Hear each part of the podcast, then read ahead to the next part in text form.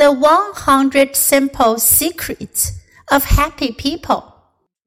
Chapter 6 Cultivate Friendships.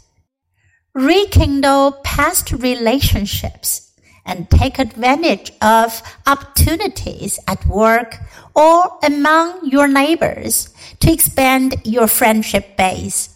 People need to feel that they're a part of something bigger, that they care about others and are cared about by others in return.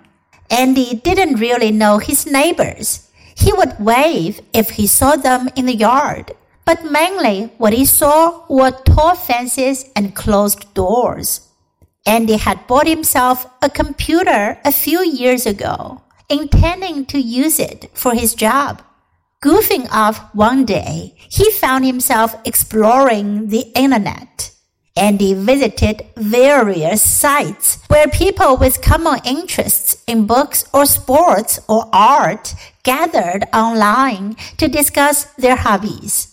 He fell into conversation with one particular person during his computer journey and soon found that they had much in common and thoroughly enjoyed conversing, albeit through a computer, with each other.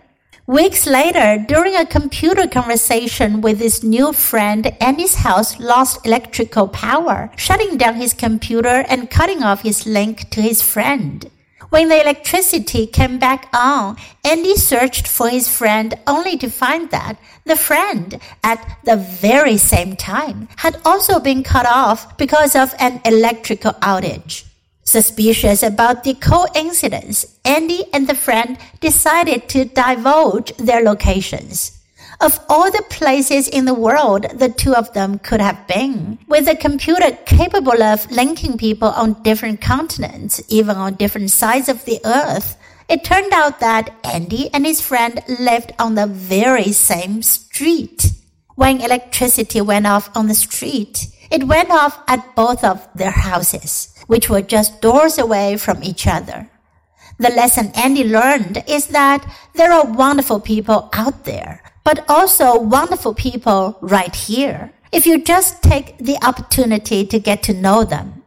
Close relationships, more than personal satisfaction or one's view of the world as a whole, are the most meaningful factors in happiness. If you feel close to other people, you are four times as likely to feel good about yourself than if you do not feel close to anyone.